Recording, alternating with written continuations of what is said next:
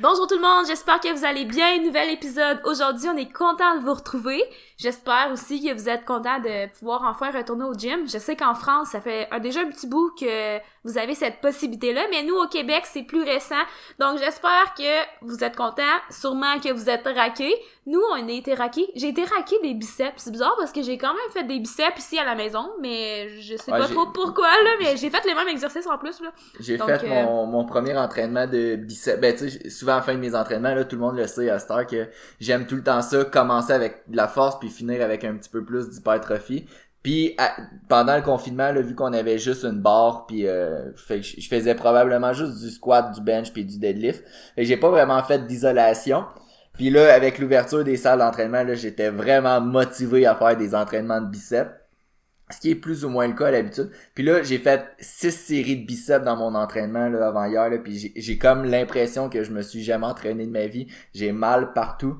Donc, euh, je, je conscientise avec les personnes qui se- Tu sont... conscientises? Conscientise. Mettons qu'on va dire que t'es comprends. J'ai compris avec les personnes qui se sont jamais entraînées de leur vie puis qui rentrent dans le gym pour la première fois. Là, ça faisait longtemps que ça m'était pas arrivé. Puis, pour péter un peu votre bulle, si vous êtes raqué parce que soudainement vous recommencez à faire toutes les machines que vous avez pas fait pendant le confinement, malheureusement, c'est pas parce que vous avez gagné du muscle à ces muscles que vous avez travaillé. Généralement, c'est juste parce que ça fait longtemps que vous avez pas fait ce mouvement-là.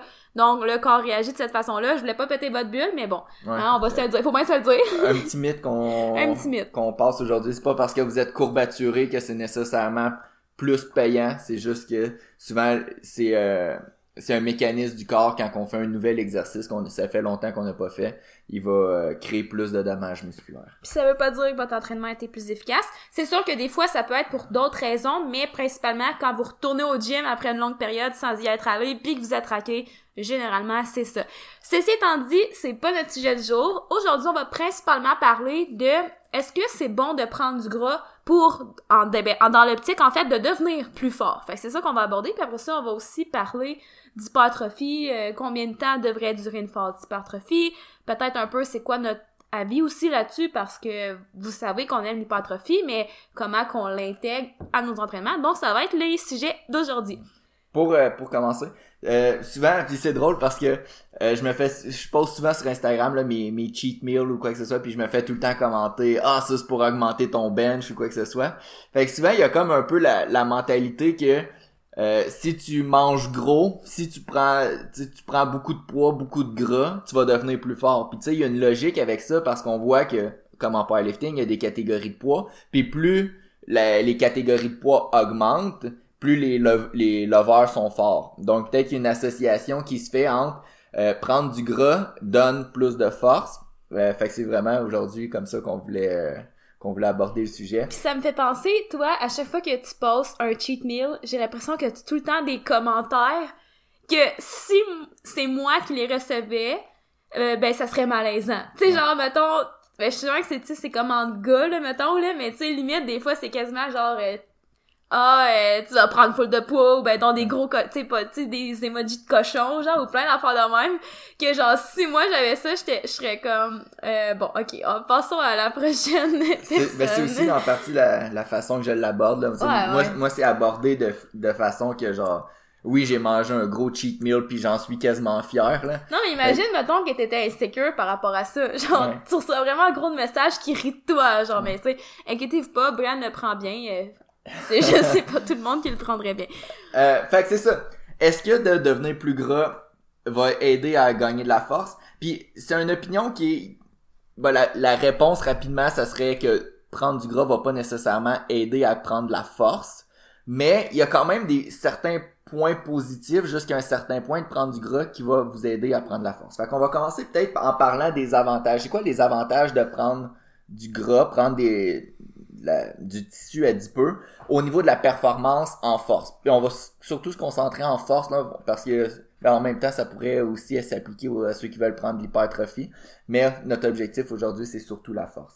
Fait que, euh, possiblement le fait de prendre un petit peu de force, ça pourrait De gras. euh, un petit peu de force, Mon un dieu, mon R a roulé, c'est un- ça, ça va de gras. prendre un petit peu de, de gras, euh, souvent ça va aider aussi à prendre un petit peu de masse musculaire. Fait que si on voit euh, les personnes qui sont, comme j'ai parlé tantôt, qui sont d'un grosses, d'un grosses, d'un grande catégorie de poids, les 105, les 120, les 120 plus kilos, oui, ils sont plus forts, puis oui, souvent sont ils ont un petit peu plus de, de tissu adipeux, mais aussi une partie de ça, souvent ce qu'on va voir, c'est qu'ils ont aussi plus de masse musculaire. Fait que si vous êtes constamment en déficit calorique, ben ça va être difficile de prendre de la masse musculaire, même que au début, on sait que c'est possible de prendre de la masse musculaire même en étant en déficit calorique, mais c'est très très très difficile, surtout à partir d'un certain niveau. Fait que c'est possible pour les débutants. Quand on est rendu après 2-3 ans d'entraînement, ça devient vraiment difficile.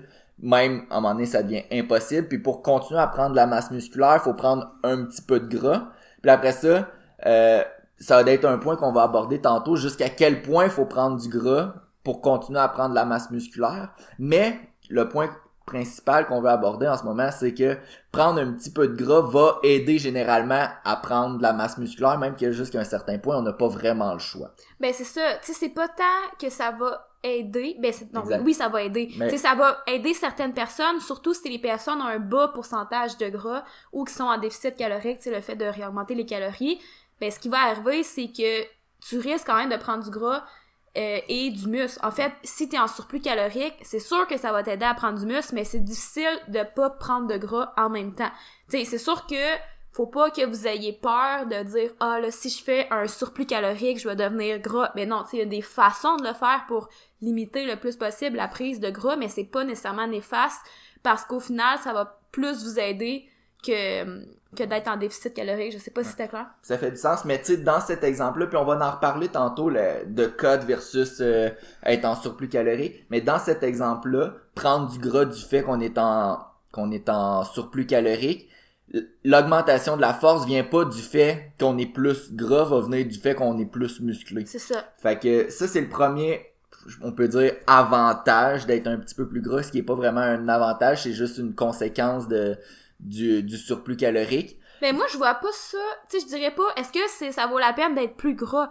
Je dirais plus, est-ce que, tu sais, tu peux être plus fort en ayant un pourcentage de gras qui est peut-être plus sain?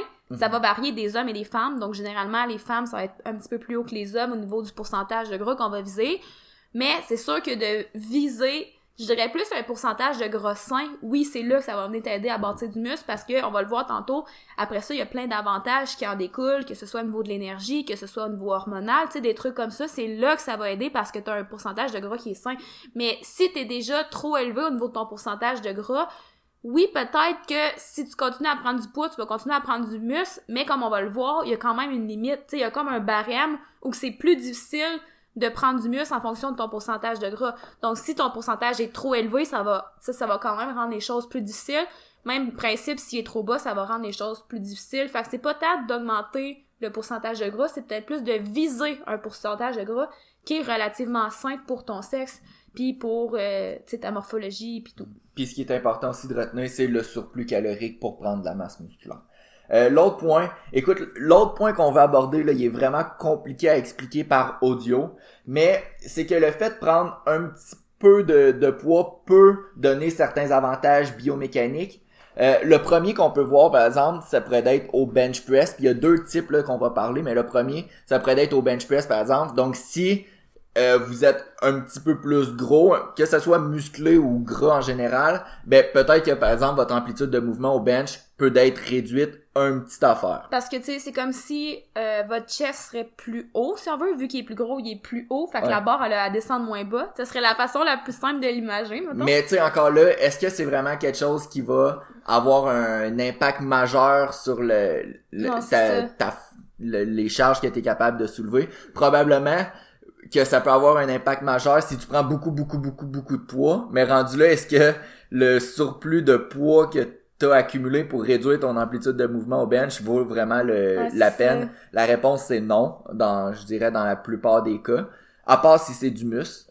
Mais euh, c'est pas vraiment quelque chose qui va qui va avoir un incident majeur, mais c'est quand même important de le mentionner. Mm-hmm. L'autre point qui est surtout difficile à expliquer en, en podcast, c'est que en prenant un petit peu de gras, c'est possible de changer un petit peu l'angle des de l'angle de force des fibres musculaires, puis ça peut donner un avantage mécanique, mais sachez que ça existe, puis que c'est encore une fois, c'est pas un facteur majeur. Si ça l'aide, c'est, je peux même pas donner un pourcentage, là, mais c'est vraiment minime. Franchement, je sais même pas à quel point ça a été étudié. Ouais. Faudrait vérifier, j'ai jamais euh, pris la peine de regarder si vraiment il y a eu des études à ce niveau-là parce que, ben franchement, c'est pas l'affaire qui m'intéresse le plus, là, mais Non, ça pourrait être possible, mais genre, ce serait à quel pourcentage? C'est minime. Tu sais, tu peux pas dire je vais prendre du gras pour euh, m'avantager biomécaniquement. Tu sais, tu peux le savoir, tu des fois c'est intéressant à savoir, comme quand tu parles avec quelqu'un, ah ouais, tu tu sais, tu sors des points euh, qui ont l'air super intelligents, super scientifiques, mais en vrai, à quel point ça change quelque chose? Euh, pas vraiment. En théorie, c'est là. Fait que l'angle de force des fibres musculaires peuvent être changés, les bras de levier peuvent être légèrement changés. Mais en pratique, fiez-vous pas à ça. Ça devrait pas, ça devrait pas d'être euh, votre excuse pour faire un gros bulk euh, cet hiver. Là. Mhm. Euh, est-ce qu'il y avait d'autres? Oui, un- le point le plus important qui est peut-être les avantages de prendre du gras. Puis ça revient un peu, on, on, on peut peut-être faire l'analogie entre une euh, entre une phase de cut puis une phase de, de bulk ou de prise de masse parce que c'est vraiment là qu'on va voir les, les différences majeures. Puis ça devient encore une fois peut-être que le fait de prendre du gras est peut-être plus une résultante du, euh, surplus calorique qui va donner les avantages euh, à ceux qu'on voit souvent qui sont peut-être un petit peu plus gras, qui sont un petit peu plus forts aussi, mais ça devient pas encore une fois du du euh, du tissu adipeux lui-même. Je sais pas si c'était clair. Ça vient pas du tissu adipeux lui-même, mais ça vient surtout euh, du surplus calorique qui en découle souvent plus d'entraî plus d'énergie pendant les entraînements. Fait que si quelqu'un est en cote, je, fais juste me rappeler à ma compétition de bodybuilding quand je me préparais puis je mangeais euh, 1700 calories par jour. C'était impossible d'avoir beaucoup d'énergie quand je m'entraînais parce que juste ces calories-là étaient nécessaires comme pour mon métabolisme de base. Puis après ça, il m'en restait plus beaucoup pour euh, faire des séries de deadlift ou des séries de bench. Je veux dire, j'étais, j'avais pas d'énergie pour tous les exercices supplémentaires. Fait que j'arrivais à mes entraînements puis j'avais des entraînements un peu merdiques à cause de ça. Mhm. Fait que je sais pas si t'avais d'autres choses à dire sur le. Non, sur- mais tu sais, pour faire une référence à ta cote, sans m'emmener, c'est ça, t'avais comme tellement pas de calories que, je veux dire, t'avais pas d'énergie, puis j'imagine que ton corps allait puiser dans ses, dans ses réserves d'adrénaline. Je veux dire, sûrement que tes, tes entraînements étaient gros sur l'adrénaline, puis à un moment donné, de tout le temps avoir ton adrénaline dans le tapis parce que ton corps a pas le choix d'utiliser cette façon-là, ben ça fait en sorte que, tu sais, tout ton corps devient moins efficace à, à l'adrénaline, si on veut. Puis là, c'est encore plus difficile au bout de la ligne d'avoir des entraînements efficaces parce que là, t'es comme tout en train d'épuiser tes ressources, si on veut, là. Fait que, euh, ben là, ça, c'est un cas extrême, tu sais, c'était pendant sa prep Ouais, de bodybuilding. Tu on s'entend qu'après ça, Brian, son surplus calorique, c'était plus que nécessaire pour tous les aspects de sa ça. vie Mais mentalement, au niveau de tes entraînements, au niveau hormonal, au niveau de ton énergie, tout. Mais reste que, tu sais, si tu sens que t'as un bas pourcentage de gras, t'es souvent fatigué à tes entraînements, euh, peut-être que t'es en déficit calorique, peut-être que tu le sais pas non plus, mais tu sais, je veux dire, si t'as toujours faim ou des trucs de même, c'est quand même des pistes de solutions. Mais au final, des fois, pour certaines personnes, d'augmenter les calories, ben ça peut être une super bonne idée parce que c'est ça, ils vont avoir plus d'énergie à leur entraînement, mais aussi une meilleure récupération, autant pendant l'entraînement, parce qu'ils vont avoir plus d'énergie, mais aussi après. Fait que, Je t'interromps parce que juste pour que ça soit clair là, tu reprendras tout de suite après. C'est que ces- ces avantages-là sont pas obligés d'être en surplus calorique de 10 000 calories par jour. Tu pour avoir plus d'énergie, avoir une meilleure récupération, tu peux juste être en surplus calorique de 50 calories par jour. L'important, c'est juste de pas d'être en gros déficit calorique. Mais c'est parce que ça dépend tout le temps de ton point de départ. Tu c'est difficile à dire en podcast de donner un pourcentage, par exemple, donner des chiffres précis parce que ça dépend vraiment de la personne. Tu non seulement ça dépend de la personne, mais ça dépend aussi de son pourcentage de gras.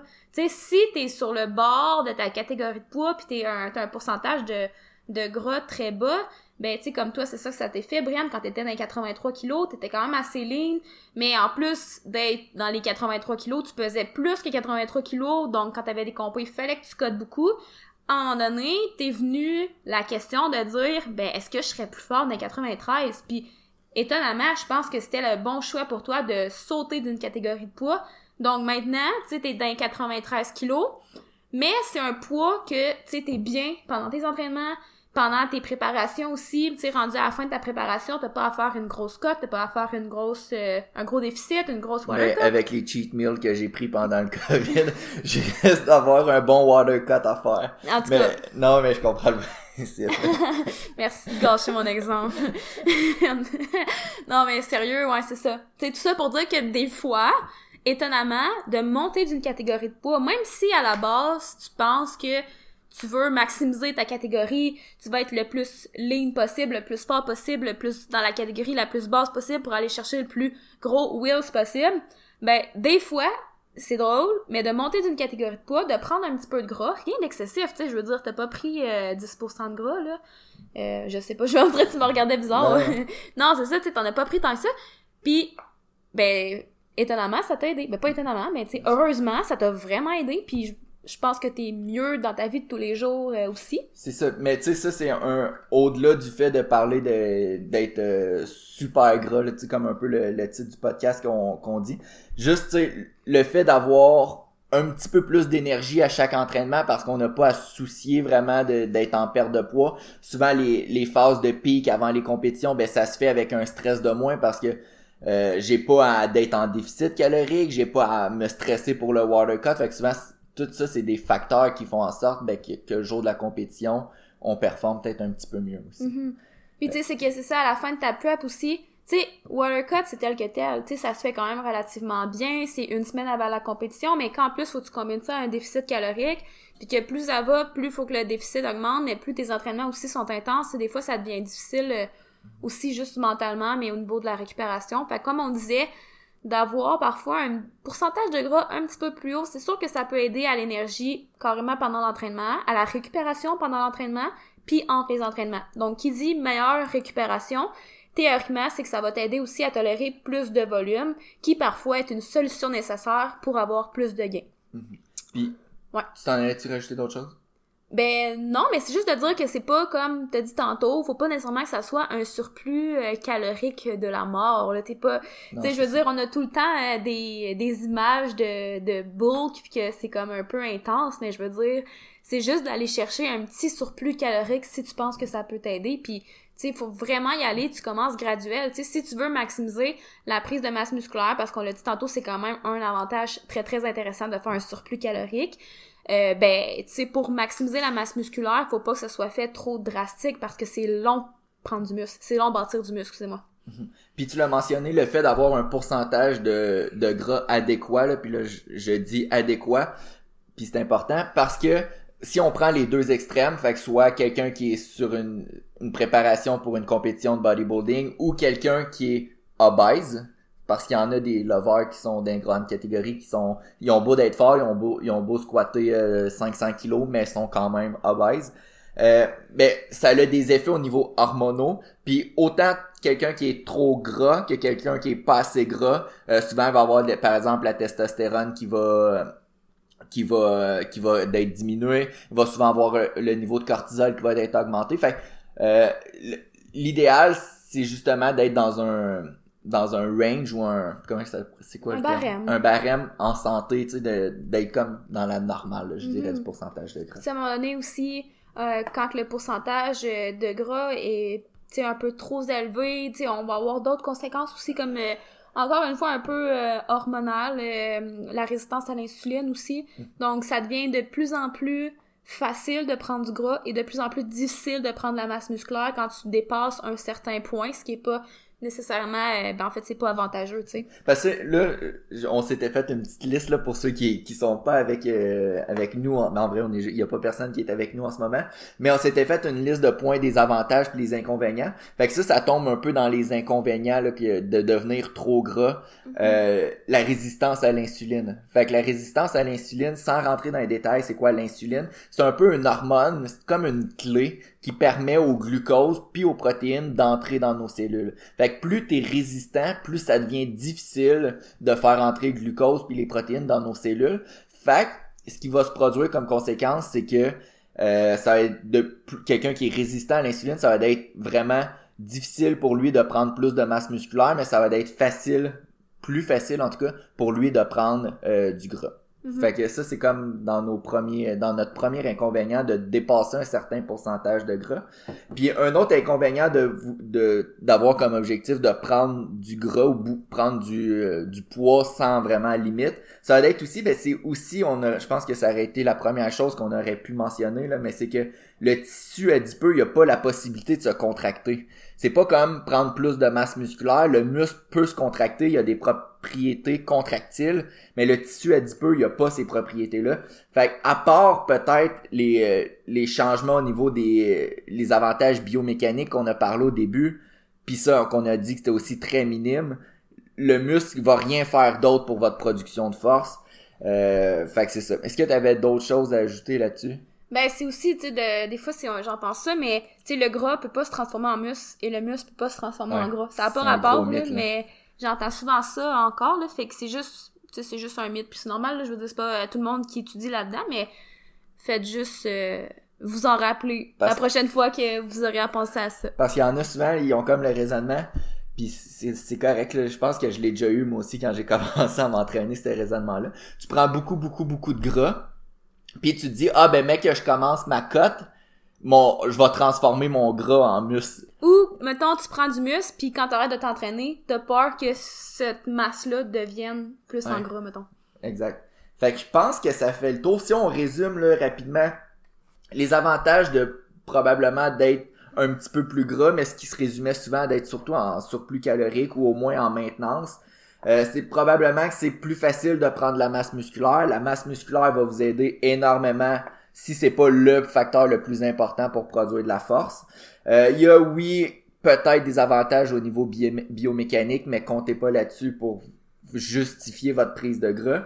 Euh, Puis sinon, au niveau des encore des avantages, c'est que oui, d'être en surplus calorique ou au moins manger euh, suffisamment puis d'être dans un pourcentage de gras raisonnable, ça va être favorable aux hormones qui vont vous aider à performer. Ça vous allez avoir plus d'énergie pendant vos entraînements, vous allez avoir une meilleure récupération, puis vous allez souvent être capable de tolérer plus de volume. Euh, au niveau des inconvénients, ce qu'on a parlé, c'est que ben, le tissu adipeux, il se contracte pas. Fait que même si vous en avez plus, euh, c'est pas nécessairement ça qui va lever la charge. Puis à long terme, euh, si vous devenez vraiment, vraiment avec un pourcentage de gras, de gras trop élevé, ben ça va faire en sorte que ça va juste être plus difficile de prendre la masse musculaire, puis euh, plus facile de prendre du gras. Mm-hmm. euh, Peut-être petite recommandation si jamais votre objectif c'est justement de faire une, une phase d'hypertrophie parce que ça va être la deuxième partie de notre podcast là c'est quelle longueur euh, combien de temps devrait durer une phase de prise de masse puis ça, c'est vraiment variable, même que moi et l'autre tantôt, on s'estinait un peu en par... Mais ben, pas on s'estinait, là, mais genre, c'était, c'est tellement variable, puis ça dépend tellement des contextes que c'est dur d'arriver à une réponse exacte. Mais, alors, ça va être la deuxième partie, on va y arriver dans pas long. Mais combien, c'est quelle vitesse, ouais, combien de poids on devrait prendre par semaine si on veut faire une phase de prise de masse? Ouais. Tu sais, nous, personnellement, on pense, ben, c'est pas juste nous qui pensons ça non plus, là, mais de 0.25 à 0.5% de gain en poids corporel par semaine.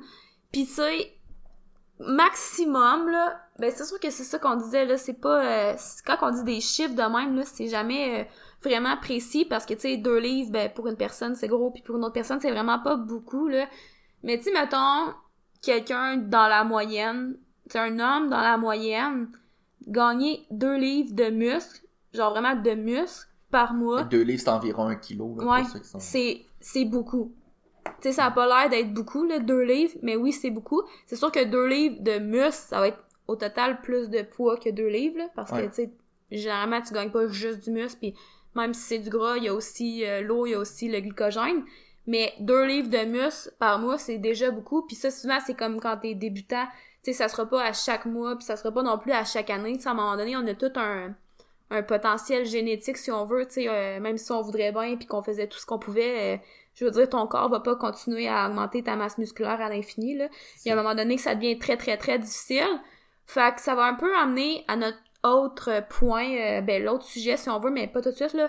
Mais, tu sais, de dire, de juste faire attention avec vos conceptions de c'est quoi une phase de prise de masse, mais surtout vos attentes envers ces phases-là.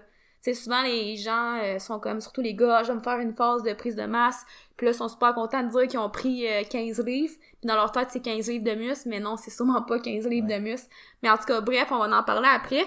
Puis euh, ouais. On l'a-tu dit 0.25 à 0.5% de Ouais, c'est On l'a dit parce que Mais j'aime mieux les pourcentages parce que justement, si tu pèses 100 livres ou si tu pèses 200 livres, ben tu peux l'adapter plutôt que de donner un chiffre, mettons je sais pas moi Ben, deux euh, livres. ou- 0.5 à 1 livre par semaine, admettons, tu sais. C'est comme que- pas super précis pour tout le monde. Quand tu parlais, j'essayais de calculer deux livres de masse musculaire par mois. Puis là, j'étais là, ah ben après 10 ans, ça- si ça serait deux livres par mois, ça me donnerait, je pèserais tant.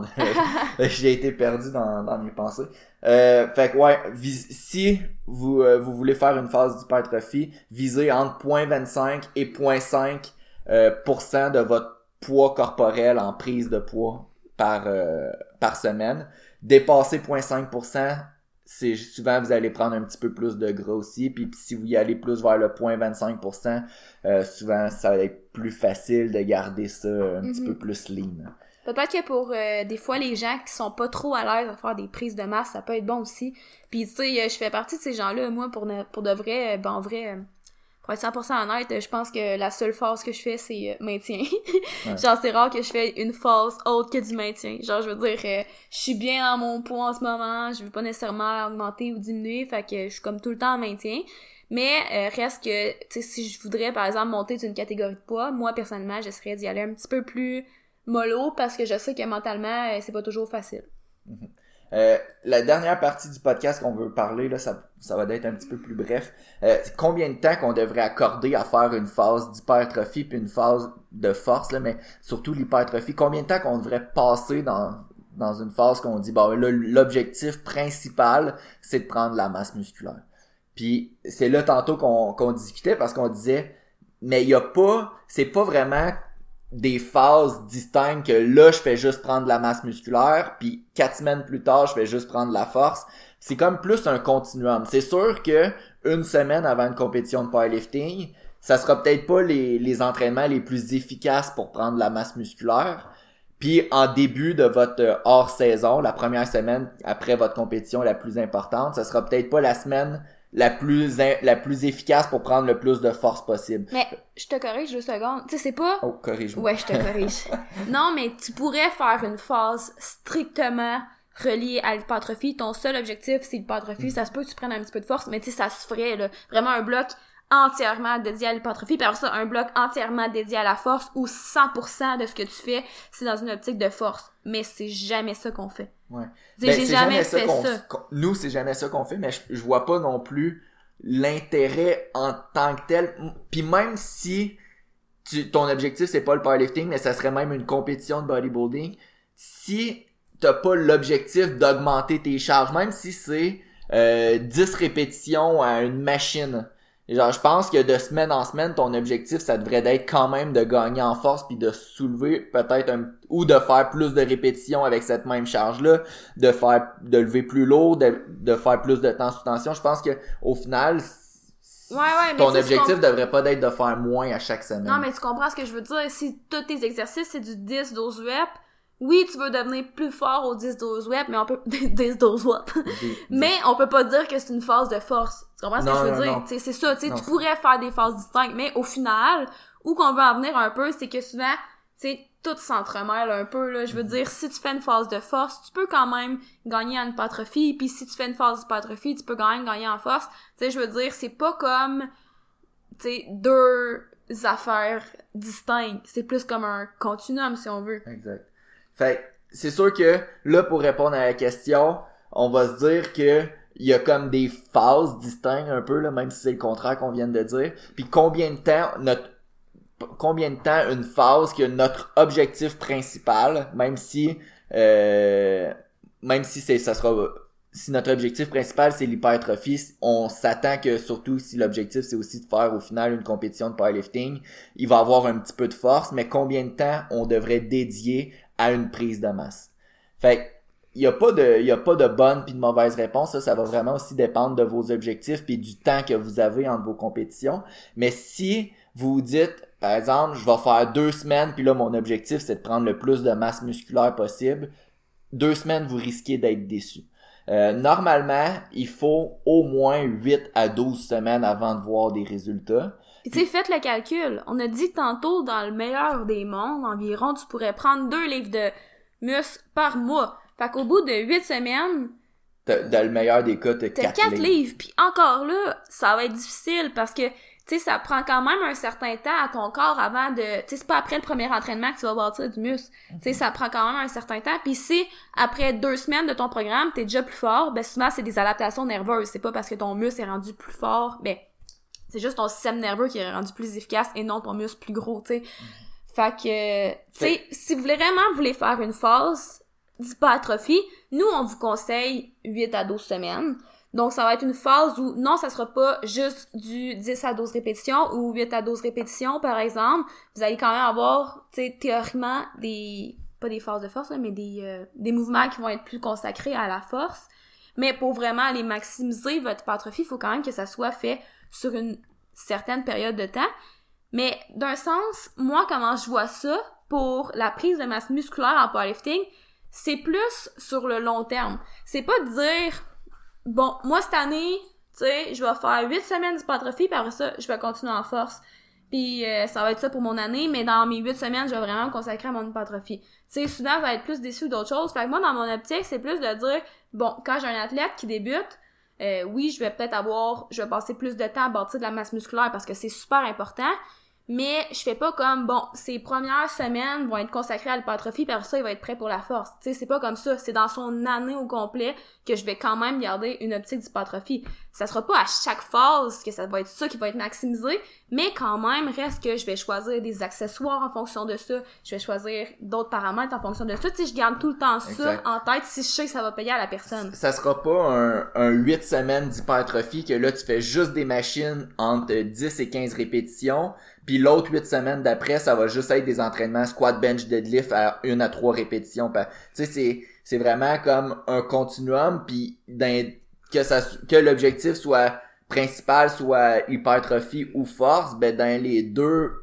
les deux phases, il va quand même avoir du squat, du bench, du deadlift, puis il va quand même avoir de la force dans les deux, puis quand même peut-être un petit peu d'hypertrophie dans les deux. Fait que c'est, je pense que c'est ça que tu voulais dire, là. Puis je sais pas si j'ai bien compris. Ben, je suis tombée un peu dans l'une, là, pour être J'ai comme pas écouté ce que t'as dit avec ça. Mais, non, mais c'est tout ça pour dire que nous, on a tout le temps eu une approche power building, puis je veux dire, c'est un peu pour cette raison-là, parce que on croit fortement que tu peux bâtir du muscle même en bâtissant ta force. Puis ce qu'il faut faire attention, par contre, c'est si par exemple, t'es dans l'optique de dire bon, euh, je vais faire euh, deux mois d'hypertrophie, puis je vais faire euh, vraiment toutes les machines, des, des, du high rep, puis tu sais, tous les trucs un petit peu plus bodybuilding, ben, même si tu prends de la masse, ça se peut que ça se transfère pas automatiquement à ton squat de compétition, tu sais. Faut garder ça en tête. Tu sais, la sélection de tes exercices, encore une fois, est importante. Si ton objectif, c'est d'être fort au squat, bench, deadlift, ben c'est sûr faut que tu prennes cette euh, composante là en considération parce que c'est pas parce que tu as plus de muscles que tu vas être automatiquement plus fort. Sinon, comme on dit toujours, les bodybuilders, ce serait les plus forts, mais c'est pas le cas. Parce qu'il y, y, a la loi de la spécificité qui s'applique qui dit que euh, si tu veux devenir plus fort à quelque chose, ben faut que ça soit spécifique. Fait que si tu fais euh, du leg press, c'est oui, c'est spécifique au squat mais pas tant que ça. Fait que euh, faut quand même qu'il y ait un, certain aspect qui soit spécifique à ce que tu veux améliorer. Puis l'autre affaire aussi, c'est que si par exemple ton maillon le plus faible c'est les fessiers, mais tu fais juste hypertrophier tes quadriceps, ben ton maillon faible va encore être tes fessiers, puis c'est ça qui va te limiter encore à progresser au squat. Fait l'hypertrophie doit être faite de façon intelligente, mais elle doit quand même aussi rester assez spécifique pour avoir un transfert. Mm-hmm. ben c'est pas de prendre du muscle pour prendre du muscle, c'est de prendre du muscle pour éventuellement devenir plus fort. Fait que ça, c'est à garder en tête. Mais euh, je pense que ça fait le tour. On avait-tu d'autres choses à dire? Non, je pense que je pense que ça fait le tour. Il fait on est en pleine canicule ici là, fait que pour le podcast, on est obligé d'éteindre l'air climatisé puis j'ai vraiment j'ai vraiment chaud, j'ai de, de la sueur qui coule de partout. Euh, donc euh, je pense que oui, ça fait le tour puis on va se reparler la semaine prochaine pour un nouvel épisode. Bye bye. Performant.